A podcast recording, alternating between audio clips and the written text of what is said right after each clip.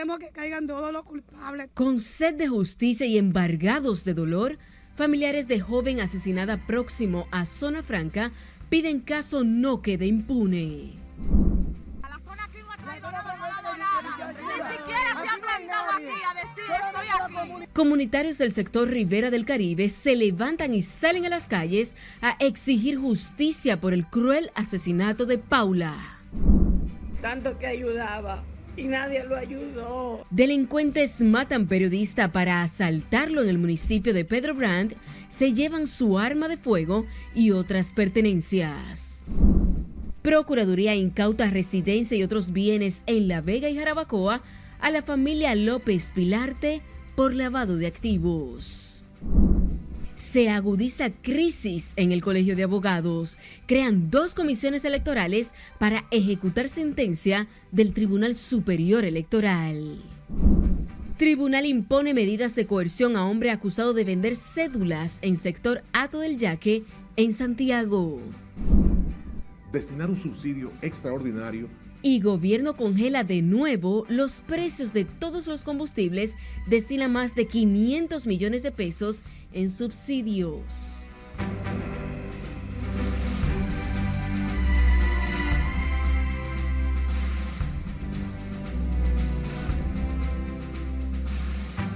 Buenas noches, feliz viernes. Bienvenidos a esta emisión estelar de Noticias RNN. Soy Janeris de León. Iniciamos esta emisión estelar en Santo Domingo Este, donde esta tarde fue sepultada en el cementerio Cristo Salvador la joven Paula Santana Escalante, de 23 años de edad, quien fue encontrada muerta en el interior de una alcantarilla en la zona franca de las Américas, presuntamente abusada sexualmente y con aparentes signos de violencia. Una noticia que ha estremecido a la sociedad dominicana. Nuestro compañero Jesús Camilo da seguimiento al caso y nos tiene los detalles de esta lamentable tragedia en directo. Buenas noches. Muchas gracias, buenas noches, parientes y allegados de la joven Paula. Exigen a las autoridades agilizar las investigaciones y que caiga todo el peso de la ley sobre el responsable. Queremos que caigan todos los culpables. En medio de llanto y clamor de justicia, fueron sepultados los restos de la joven Paula Santana Escalante, encontrada muerta la madrugada del miércoles en una alcantarilla de la empresa Integer Holding del Parque Industrial Las Américas en Santo Domingo Este. Impotencia e indignación manifestaron familiares de la víctima ante la falta de respuesta de las autoridades al caso. A su graduación era que teníamos que venir, no a su velorio, a su muerte, a su entierro. Esa niña era muy estudiosa. Teníamos que ir a esa graduación, como fuimos a su graduación de bachiller, y haciendo un curso para echar para adelante. Teníamos que ir como familia a esa graduación y mira dónde estamos toditos. que nos respondan. Porque a ella la mataron en su lugar de trabajo, le quitaron la vida y queremos que todo lo que estaban ese día lo interroguen a todos junto con todo el personal de la empresa, porque no puede ser posible que la hayan llevado por ahí atrás, la ahorquen, la violen y que nadie haya escuchado nada y que no nos den respuestas. Queremos justicia. A la zona aquí no ha traído nada, no ha dado nada. Ni siquiera se han plantado aquí a decir estoy aquí. Entonces queremos justicia, queremos que se haga justicia, que no fue una perra que mataron. Fue una muchacha, mira, decente, prudente, que no tiene hechos delictivos. En medio de la incertidumbre, vecinos de Paula Santana claman por mayor seguridad, tras deplorar que ni en su propio trabajo la gente está segura. ¿Qué tenemos que hacer? ¿Robar? ¿Atracar? ¿Esto es lo que quiere el, el presidente? Que nos den una respuesta clara de qué quieren con la juventud. Que así la acaban, la matan y nadie sale. ¿Dónde están los síndicos? ¿Dónde está Binader? ¿Dónde está el presidente de la justicia? Nosotros queremos justicia. Nosotros vamos allí con el cuidado y la protección de los empresarios. Pero miren qué ha pasado allí, que una seguridad no supo tener valor para cuidar el derecho de esa persona que eh, habilitaba allí en aquella empresa como trabajadora. Posterior al sepelio, vecinos y allegados se manifestaron frente a la zona franca de las Américas para exigir que se entreguen los videos del caso, lo que podría conducir hasta el responsable del macabro hecho. El hecho ha consternado al país, mientras la Policía Nacional continúa los interrogatorios a compañeros de trabajo de la OIOXISA a fin de recabar informaciones que determinen las reales circunstancias que motivaron el horrendo crimen. Familiares de la víctima no descartan actuar judicialmente en contra de la compañía Interior, donde laboraba la joven Paula. Es lo que tengo hasta el momento. Regreso contigo al set de noticias. Gracias, Camilo.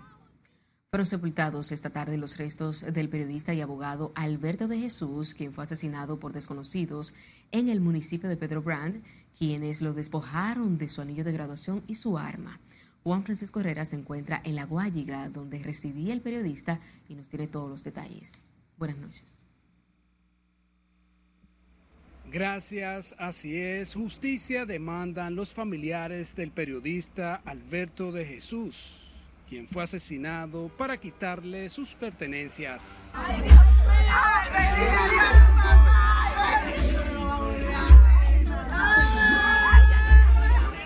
En medio del llanto y dolor, familiares de Alberto de Jesús le dieron el último adiós. Sin embargo, la indignación permanece entre los parientes de Moraito, como era conocido, quien fue ultimado de un disparo en la cabeza por delincuentes que se desplazaban a bordo de una motocicleta. Voy a buscar una cepa de plátano para sembrarla. Parece que lo interceptaron ahí los, los unos motores, me dicen que no lo vi. Le tiraron y lo mataron. Le llevan el arma y el celular nada más. El profesional de la comunicación, de acuerdo con sus parientes, se destacó en el municipio por ser un defensor de los valores de la justicia y la libertad de expresión. Nada, lo que queremos que haga justicia, que la policía haga su trabajo. Además, destacaron diferentes cualidades del abogado, asegurando que su muerte les deja un vacío en el ámbito de la comunicación y el derecho. Sí pedimos justicia, le hacemos un llamado al director de la policía y al jefe de investigaciones que, que aclarezca este caso porque no fue eh, cualquier delincuente de esos que andan vagabundeando por ahí. Fue un padre de familia, licenciado, abogado, periodista. Hasta ahora las autoridades no han apresado a los responsables del asesinato. Los restos de Alberto de Jesús, quien dejó dos hijos en la orfandad, fueron sepultados en el kilómetro 24 de Pedro Bram. Vuelvo contigo al estudio. Te agradecemos, Juan.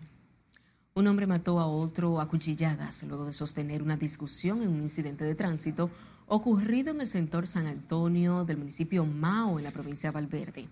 La víctima fue identificada como Carlos Daniel Gómez, de 33 años de edad, y su deceso se produjo a causa de varias heridas punzantes. Se informó que el homicida, identificado como Francisco Pérez Rosario, fue detenido luego de cometer el hecho. La Dirección General de Seguridad de Tránsito y Transporte Terrestre informó que el conductor de la motocicleta de Pedidos Ya, responsable del accidente ocurrido en la avenida Rand Lincoln el pasado miércoles, está siendo procesado judicialmente. Según las investigaciones, las autoridades eh, realizadas en el lugar de los hechos arrojan que el conductor de la motocicleta de Pedidos Ya, identificado como Geraldo José Mateo Castillo, se pasó un semáforo en rojo impactando al hoyo Oxiso, quien se deslizó chocando con un contén en la acera, falleciendo al instante. La DGCET hizo un llamado a los conductores a respetar las leyes de tránsito y conducir con precaución para evitar tragedias lamentables como esta. Familiares de un joven que guarda prisión preventiva en la cárcel de San Juan denunciaron que este está a punto de morir, según explican, tras sufrir problemas de salud. Los parientes de Alexander Agramonte explicaron que han pedido a las autoridades que lo lleven al médico en varias ocasiones y estas supuestamente se han negado. Por una situación que tiene un reo, que yo soy el papá de él, él está grave desde antiel, está malo, malo, tapado de, su parte. Él dice que los riñones, pero él no sabe porque él le dieron disparos hace mucho. Y él no sabemos si está sufriendo por eso, o es los riñones, o qué. Él lo que le exige es al coronel que lo lleve al médico. Porque tiene una semana, ya no puede orinar, tiene unos dolores graves, graves, graves, ya una situación de verdad. Y ese coronel lo que está es muy, pues no será difícil a uno. Tiene una forma muy cruel, muy agresivo, es muy sangriento. ¿Tú me entiendes? La gente no debe ser así porque... Los familiares del joven de 22 años hicieron un llamado a las autoridades penitenciarias para que eviten que su pariente muera en el penal y expresaron debido a los problemas de salud que padece Alexander Agramonte, tiene varios días sin poder realizar sus necesidades fisiológicas. Agentes de la Policía Nacional apresaron la noche de este jueves a un hombre que era buscado por prenderle fuego a su pareja al rociarle gasolina en un hecho ocurrido el pasado viernes en el municipio Salcedo, provincia Hermanas Mirabal. Se trata de Pedro Julio Martínez, conocido como Chacho, quien fue detenido en Santo Domingo. El hombre es acusado de provocarle quemaduras graves a Alexander Liriano, de 51 años. Un niño de ocho meses de nacido falleció a causa de un golpe en la cabeza, alegadamente provocado tras caerse de los brazos de la madre mientras lo alimentaba en su residencia ubicada en el distrito municipal La Canela, provincia Santiago. El pequeño fallecido es hijo del dominicano Alfredo Bernardo Martínez y de la ciudadana haitiana Ilobe Elvaris, quien está detenida para fines de investigación. En tanto que el padre denunció que su expareja maltrataba al niño, por lo que pide a las autoridades determinar si su muerte fue provocada. Las autoridades del Ministerio Público incautaron este viernes la casa de Miguel Arturo López Florencio, conocido como Miki López, acusado de encabezar una red dedicada al lavado de activos producto del narcotráfico. Un fiscal acompañado de agentes de la Dirección Nacional de Control de Drogas acudió a la vivienda del esposo de la diputada de en La Vega, Rosa Amalia Pilarte, quien también es acusada por los mismos delitos. En diciembre del 2023, el segundo juzgado de la instrucción de La Vega ordenó apertura de juicio de fondo contra la red delictiva que supuestamente lidera Miki López y compartes. Momentos de tensión y de preocupación se vivieron esta mañana cuando un grupo de hombres se presentó en las afueras de la sede del Colegio de Abogados en la Avenida Bolívar, luego de que la Comisión Electoral volviera a proclamar a Trajano Vidal Potentini como el ganador de las elecciones. El vocero de la Policía Nacional, Diego Pesqueira, ha garantizado la seguridad del gremio y de todo el alrededor. Desde la Policía Nacional hemos visto eh, la situación y queremos dar garantía a toda la ciudadanía de que en los alrededores y aquí del colegio de, abogados está todo tranquilo. Ustedes son testigos que están con sus cámaras, con sus, eh, están viendo lo que está ocurriendo y queremos reiterar que vamos a preservar el orden y la seguridad ciudadana tanto aquí como en todo el entorno. Patrullas de la Policía Nacional se han mantenido movilizándose en todo el área para evitar posibles incidentes. Recientemente, la Comisión Electoral del Colegio de Abogados volvió a proclamar a Trajano Vidal Potentini como ganador de los comicios. En tanto que la Comisión Nacional Electoral del Colegio de Abogados de la República Dominicana juramentó al presidente electo Joan López, dando cumplimiento a la sentencia del Tribunal Superior Electoral sin alianza. López fue declarado ganador por haber obtenido con la plancha Nuevos Tiempos 10.817 votos, representando un 45%, dijo Norberto Mercedes en su condición de secretario comisión. Decirle a la sociedad civil, al pueblo dominicano, a los abogados y abogadas del país, que a partir de este momento inicia una nueva etapa del Colegio de Abogados de la República Dominicana porque vamos a trabajar con transparencia, vamos a trabajar de cara al sol, vamos a dar fiel cumplimiento a todos y cada uno de los articulados de la ley 319 aunque Joan López, después de agradecer, anunció la terminación del conflicto, el otro presidente, Trajano Vidal Potentini, denunció a la misma hora que desconocidos encapuchados armados se han instalado las afueras del local de ese gremio de profesionales desde la mañana de este viernes, aterrorizando a los empleados y transeúntes. Vamos al primer corte de la noche. Al regreso sabrán por qué un cura fue apartado de su cargo en España. Además, impone medida de coerción a hombre que realizó compra de cédulas durante elecciones. Y en las económicas, el Instituto Agrario Dominicano preparará 400.000 tareas de tierras a parceleros de la reforma agraria. No le cambie.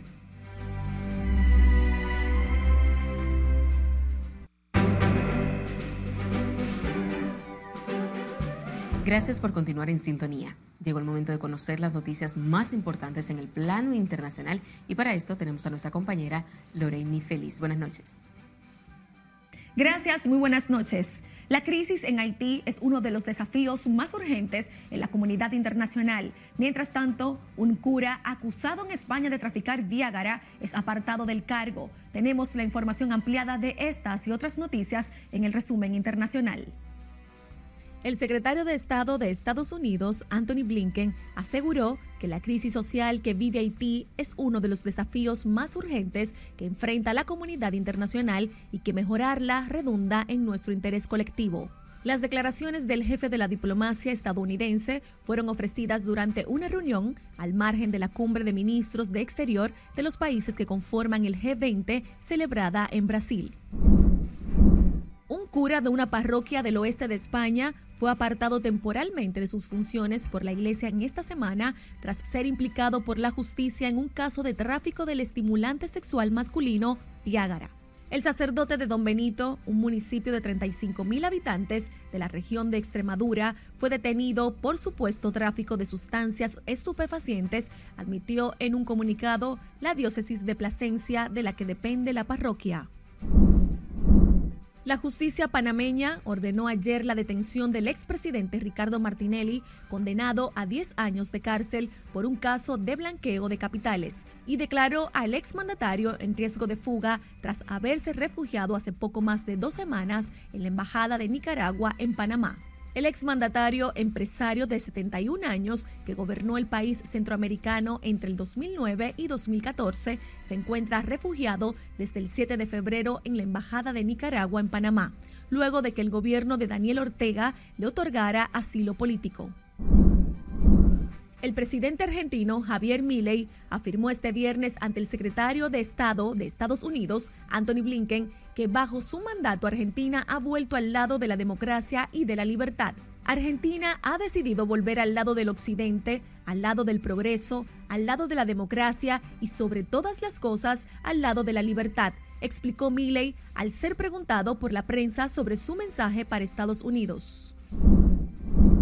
Francia expulsó de su territorio al imán tunecino, al que reprochaba declaraciones contra los valores republicanos y llamamientos al odio, que se podrían equipar a un delito de apología del terrorismo con comentarios que tachaban de satánica la bandera francesa. El imán acaba de ser expulsado del territorio nacional, anunció a última hora en su red social de X el ministro de Interior galo Gerald Darmani, quien advirtió también no dejaremos pasar ni una. Niño boliviano terminó ingresado en un hospital, aunque ya está fuera de peligro, tras hacerse picar por una viuda negra para convertirse en su héroe Spider-Man. Informaron autoridades sanitarias de la región andina de Oruro, donde se registró el hecho. El niño, sin medir riesgos, la habría alzado. Según indica él, la habría puesto en la parte posterior de la palma, donde el arácnido le ha hecho la picadura respectiva, relató Vázquez. Por eso es importantísimo hablar con los niños y hacerles saber que todos los muñequitos que ven en la televisión no son reales, para que cosas como estas no pasen y sepan diferenciar entre la imaginación y la realidad. Hasta aquí las internacionales. Continuamos con la emisión estelar de Noticias RNN. Un hombre de 45 años fue asesinado a balazos la madrugada de este viernes en un tren de la línea D en el Bronx, New York. El hecho ocurrió minutos después de las 5 de la mañana, lo que provocó interrupciones en el servicio del metro. De acuerdo con lo informado por la cadena de televisión Telemundo 47, la identidad de la víctima se mantiene en reserva hasta que se notifique a la familia del caso. La policía de Nueva York informó que la víctima recibió un disparo en el torso en el tren cuando se acercaba a la estación y buscan de manera preliminar a tres sospechosos que huyeron del tren. Hablemos de política porque, contrario a lo ocurrido en las elecciones municipales del pasado domingo 18 de febrero, en las que los dominicanos que viven en el extranjero podían ejercer su derecho al voto en la República Dominicana, para los comicios de mayo estarán inhabilitados y deberán hacerlo en su lugar de residencia. Los 870 mil electores hábiles tendrán que ejercer el sufragio en uno de los 34 países en los que están residiendo actualmente, pues solo fueron habilitados para votar aquí en los niveles de las alcaldías, regidurías, directores y vocales. En mayo, la República Dominicana tendrá su segundo encuentro con las urnas para elegir un presidente, 190 diputados y 32 senadores. La Oficina de Atención Permanente de Santiago impuso medidas de coerción a un hombre que fue detenido mientras se realizaban las elecciones municipales por supuestamente dedicarse a la compra de cédulas en el sector Ato del Yaque en Santiago. El imputado Jeffrey Alexander La Rosa se le impuso presentación periódica como medida de coerción, atendiendo a la solicitud de la Fiscalía de Santiago y de la Procuraduría contra los Delitos Electorales. Las autoridades señalan que se está investigando distintas denuncias a nivel nacional, mientras el imputado podría enfrentar penas de uno a tres años de prisión. El presidente de la República acudirá al Congreso Nacional este 27 de febrero a rendir su cuarta y última memoria de gobierno correspondiente a su actual gestión, por lo que el Palacio Legislativo ha sido sometido a un amplio proceso de remozamiento que impacta toda la estructura de ese poder del Estado. Laura Lamar con más.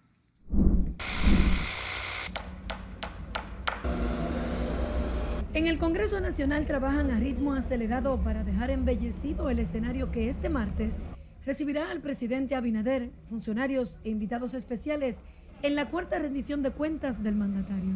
Toda la estructura dentro y fuera está siendo remozada para recibir el mensaje presidencial. Yo lo que entiendo es que el presidente viene satisfecho de una población que lo ha valorado y creemos que él tendrá cosas nuevas para presentar a la sociedad dominicana.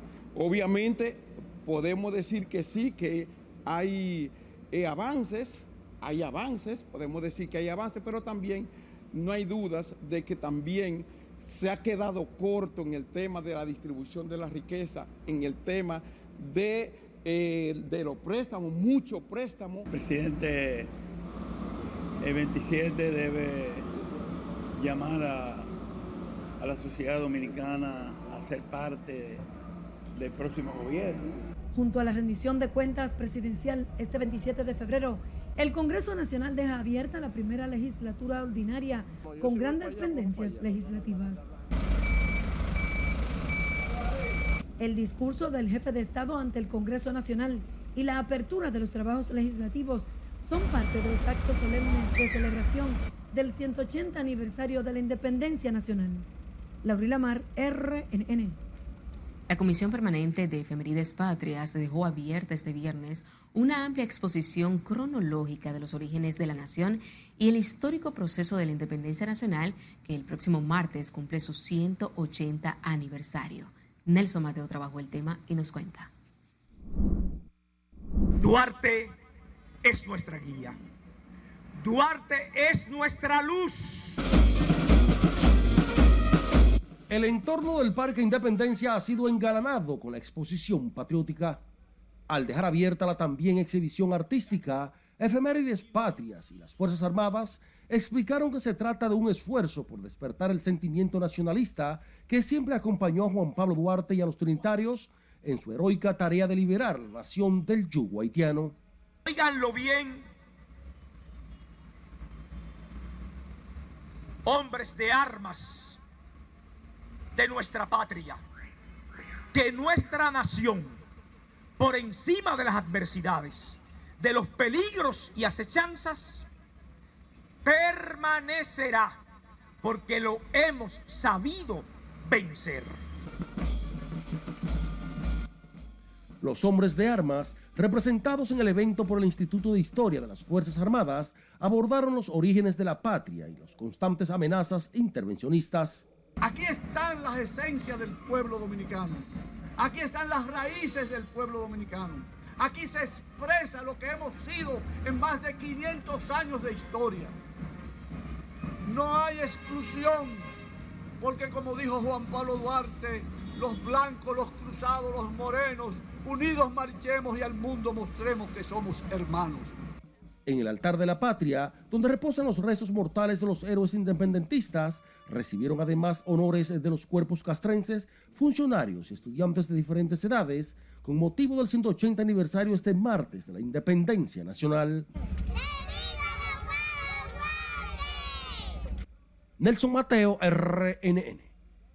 El Senado de la República junto al Tribunal Constitucional y el Defensor del Pueblo promueven el espacio Aventura de una Constitución con el objetivo de motivar a los hijos de legisladores a estudiar la Constitución, en especial el conocimiento a los derechos inalienables de la persona. Tras encabezar el evento, el presidente del Senado, Ricardo de los Santos, aseguró que este espacio busca inculcarle a los niños, jóvenes y adolescentes cuáles son sus derechos y deberes consagrados en la ley. Nuestro mayor interés es que todos y cada uno de ustedes practiquen y estudien la Constitución, que es la que verdaderamente nos va a ayudar a nosotros tener una mejor nación, un mejor país. Todos ustedes tienen derecho a una salud, tienen derecho al deporte, tienen derecho a hacer deporte, tienen derecho a un ambiente sano, como hablaba el presidente del Senado, a un ambiente sano que implica que también tenemos deberes. El acto se llevó a cabo en el Salón de Actos del Senado de la República con la presencia del defensor del pueblo, Pablo Ulloa, y decenas de niños, legisladores y juristas, entre otras personalidades.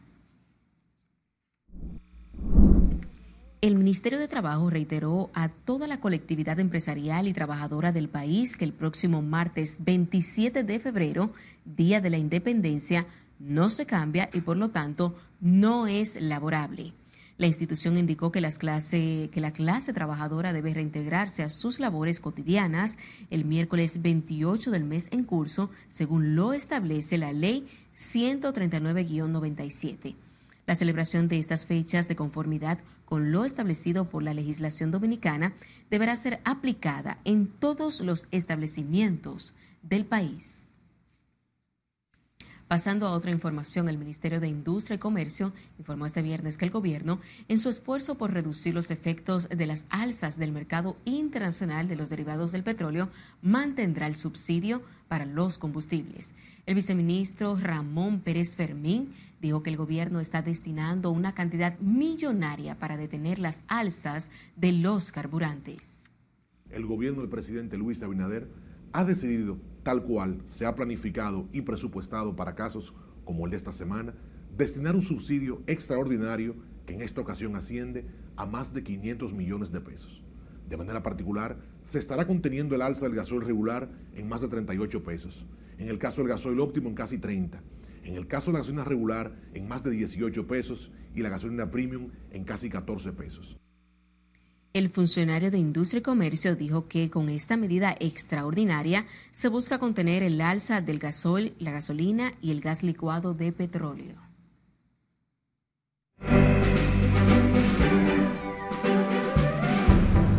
Ahora veamos cuántas tareas de tierras preparará el IAD para los parceleros de la reforma agraria ¿Y a cuánto asciende la compensación entregada a productores de Nagua afectados por las lluvias del pasado noviembre, así como otras informaciones económicas con nuestro compañero Martín Adames?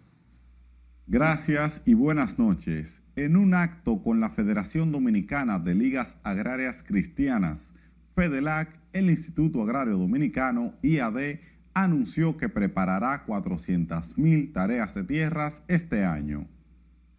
El Instituto Agrario Dominicano, IAD, anunció que este año el organismo preparará alrededor de 400.000 tareas de tierras de manera gratuita para los parceleros de la reforma agraria. La información fue revelada durante un encuentro con la Federación Dominicana de Ligas Agrarias Cristianas, FEDELAC, donde el director del IAD, Francisco Guillermo, destacó que el presente gobierno, en tres años y medio de gestión, ha entregado unos 90 mil títulos definitivos de propiedad a igual número de familias en todo el país, en programas ejecutados por el organismo en coordinación con la Unidad Ejecutora de Titulación de Terrenos del Estado, UTEC, y otras instituciones. el ministro de Agricultura, Limber Cruz, entregó cheques a 215 pequeños productores agrícolas que totalizaron 9.8 millones de pesos para compensarlos por los daños sufridos durante las fuertes lluvias de noviembre pasado. El ministro también anunció la reparación de 60 kilómetros de caminos vecinales para los cuales la Dirección Regional Nordeste pondrá en marcha los tractores y equipos amarillos. Miles de personas marcharon este viernes en las principales ciudades de Argentina para reclamar al gobierno de Javier Milei asistencia alimentaria para comedores comunitarios y rechazar políticas de ajustes en el país, donde la pobreza superó el 50% y la inflación el 250% interanual. En Buenos Aires, la protesta se concentró a las puertas del Ministerio de Capital Humano, que tiene a su cargo la asistencia social. Ahí acaban de ver cuál es el panorama en Argentina, donde la gente está marchando por comida. Hasta que las económicas continúe con la emisión estelar de noticias RNN. Vamos a otra pausa comercial. Cuando estemos de vuelta, vuelven los problemas con las juntas en el puente Duarte. Además, detalles del recorrido del presidente Luis Abinader por la región sur. Y entérese de cómo andarán las condiciones del tiempo para este sábado. Esta es la emisión estelar de Noticias RNN. No le.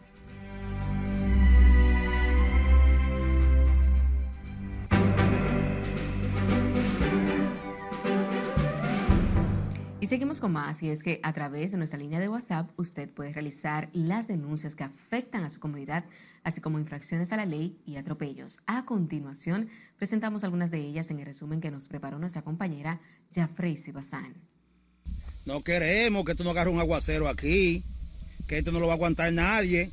Residentes en el sector Villaverde de Manuguayabo, en Santo Domingo Oeste, denunciaron el mal estado en que se encuentran las calles a pesar de que el Ministerio de Obras Públicas está trabajando en el lugar, aseguran que el proceso es muy lento y con poco personal, lo que imposibilita el avance.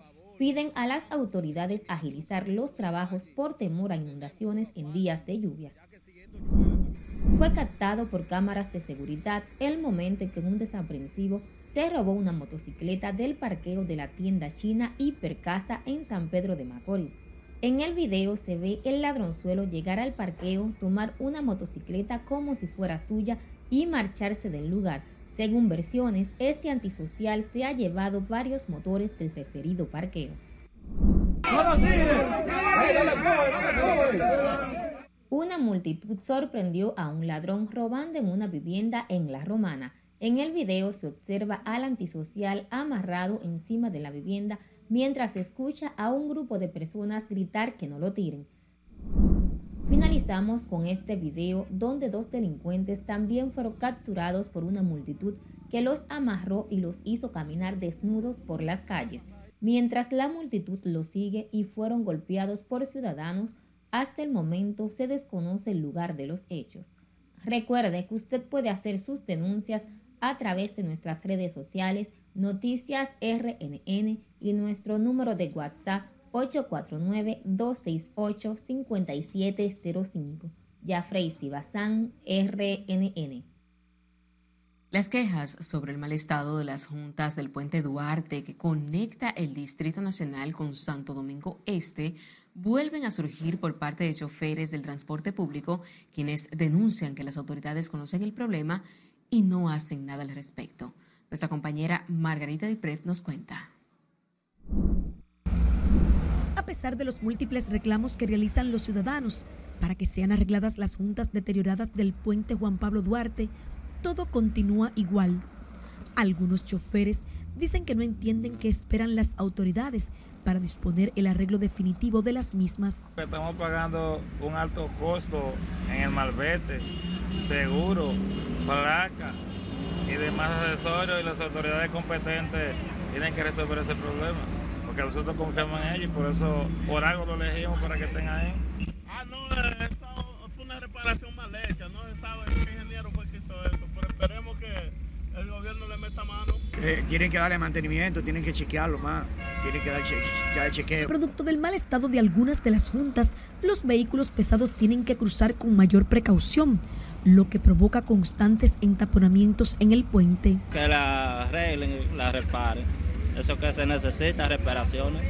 Bueno, yo considero que debían de arreglarla porque eso es una situación que no debía de estar ahí, no debía de continuar. Para algo debe usar dinero que se roban estos políticos. Algunos conductores prefieren continuar la marcha de sus vehículos al momento en que eran cuestionados sobre el arreglo de las juntas. Entienden que no existe la voluntad de resolver el problema, alegando que las autoridades correspondientes saben que las mismas están deterioradas desde hace algún tiempo y se hacen de la vista gorda para no repararla. Margarita Dipré, RNN. El presidente Luis Abinader encabezó este viernes la inauguración del recinto de la Universidad ISA en el municipio de Boechío, en la provincia de San Juan, construida por la empresa de generación hidroeléctrica dominicana. Juan Francisco Herrera con todos los detalles. Es parte del Plan San Juan.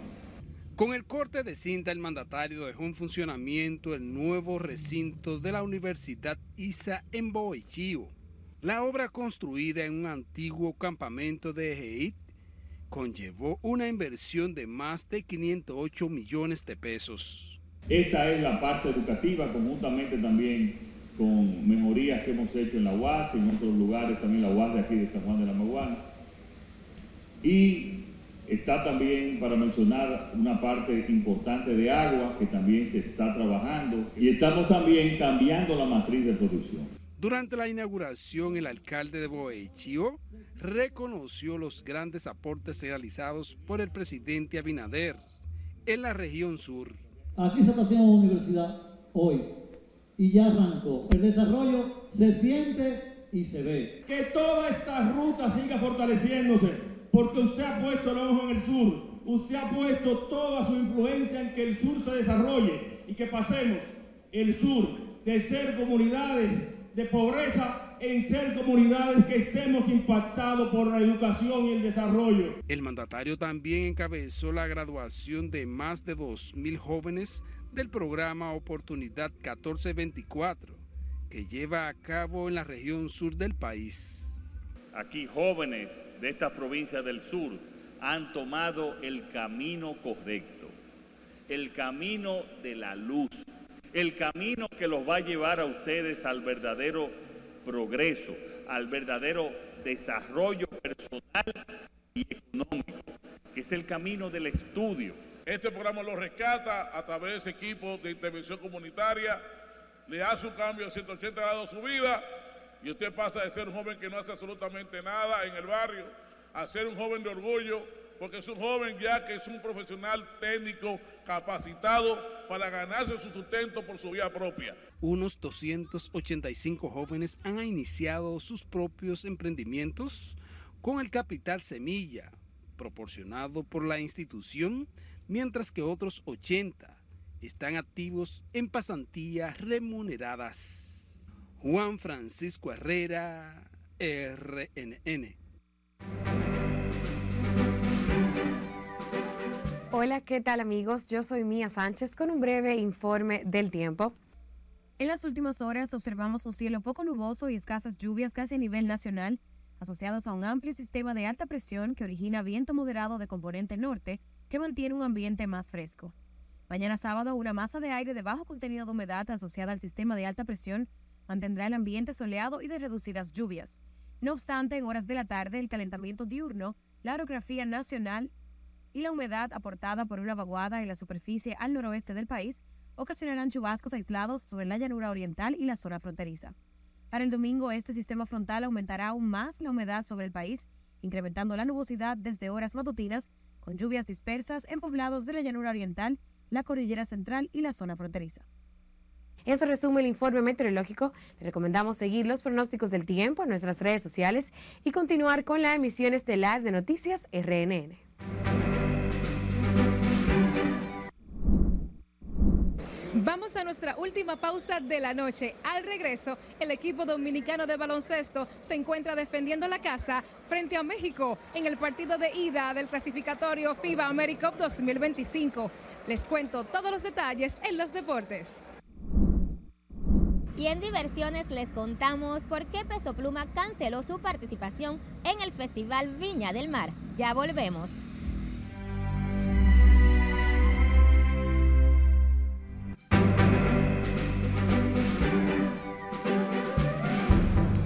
El equipo de baloncesto de la República Dominicana enfrenta esta noche a México en el inicio del clasificatorio FIBA 2025. Tenemos a nuestra editora deportiva, Joana Núñez, con los detalles en vivo desde el Palacio de los Deportes. Buenas noches. Muchísimas gracias, Yaneris. Así mismo es. La República Dominicana se mide a México esta noche en el inicio de las ventanas clasificatorias rumbo al AmeriCup 2025. La primera mitad de este encuentro terminó 36 a 32 a favor de México siendo el más destacado el combinado de México, Gabriel Girón, el capitán con 13 puntos y 8, y 8 puntos para Fabián Jaimes. Por el combinado de República Dominicana, el más destacado fue el capitán Víctor Liz con 10 puntos, un rebote y no repartió asistencia. También se destacó Ángel Delgado con 7 puntos. Fue un partido bastante errático y de baja anotación en esta primera parte del juego perdiendo 10 balones el combinado dominicano, pero sacando la mejor parte. 9 puntos por esas pérdidas de balones de las 6 que tuvo México en la primera mitad y solo 7 para el conjunto mexicano en esta primera mitad del partido que se juega con baja asistencia en el Palacio de los Deportes Virgilio Travieso Soto. También cabe destacar que Andrés Félix no ha estado en su mejor noche ofensiva, pero con cinco puntos y tres rebotes en la primera mitad, en 13 minutos jugados, tuvo un encuentro que quizás podemos decir que es de considerar, ya que perdió un sobrino ayer previo a este encuentro y su ánimo, su estado de ánimo no es el mejor para este juego. Luego de este partido, mañana sábado, los muchachos viajan a Ciudad México para medirse el lunes en el partido de vuelta de este clasificatorio del Grupo C, donde se encuentran además Canadá y el combinado de Nicaragua. Es todo en los deportes por esta noche. Vuelvo contigo a los estudios. Muchísimas gracias. En el marco de la celebración de los 119 años de servicio y compromiso activo del Club Rotario Distrito 4060, fue reconocido el doctor de dermatología Graviel Serrano, presidente del club, por sus más de cuatro décadas dedicadas a la medicina y el servicio. El galardonado es propietario y director médico de la clínica dermatológica que lleva su nombre y es fundador y presidente de los laboratorios CESDERMA y Mediderma y ha dejado una marca indeleble en el campo de la dermatología y la medicina estética.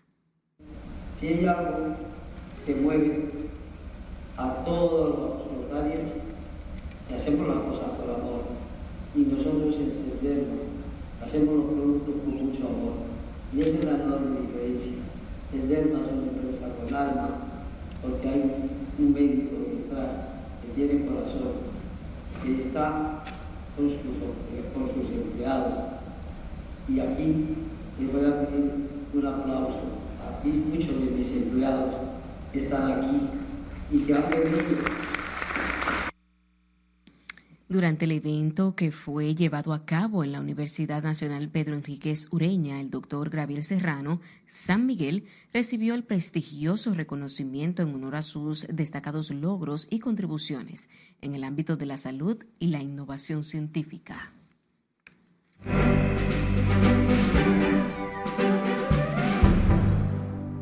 Lo Nuestro celebró su 36 sexta edición y Peso Pluma canceló su participación en el Festival Viña del Mar. Estas y otras noticias del arte del espectáculo con nuestra compañera Jafreisi Bazán. Vamos a pasar contigo. Buenas noches. Muchísimas gracias. Buenas noches. Una vez más, Miami se vistió de gala para celebrar Premio Lo Nuestro y recibir las figuras más importantes de la música latina. Premio Lo Nuestro estuvo conducido en esta edición por la dominicana Clarisa Molina, Galilea Montijo y Angélica Vale. Carol G se coronó como la reina de Premio Lo Nuestro al ganar nueve galardones en una noche en la que Maluma, el más nominado, empató con Peso Pluma, Karim León y Shakira con cuatro galardones cada uno. Romeo Santos y la artista mexicana Yuridia recibieron tres premios, seguidos por Bizarra, quien también aprovechó el momento para anunciar una nueva colaboración con Shakira.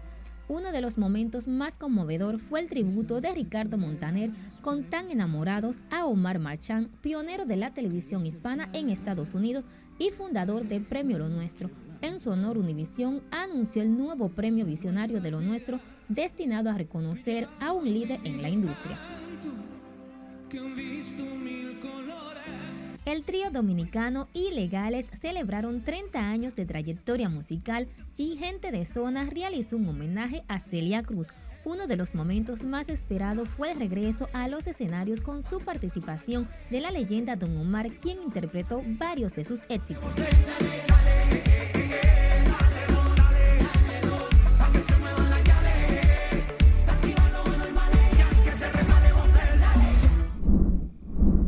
La diseñadora y directora de Fashion Week, Melquis Díaz, se une a la organización del concurso nacional de belleza Miss Mundo Dominicana, quien asume la dirección ejecutiva del prestigioso concurso.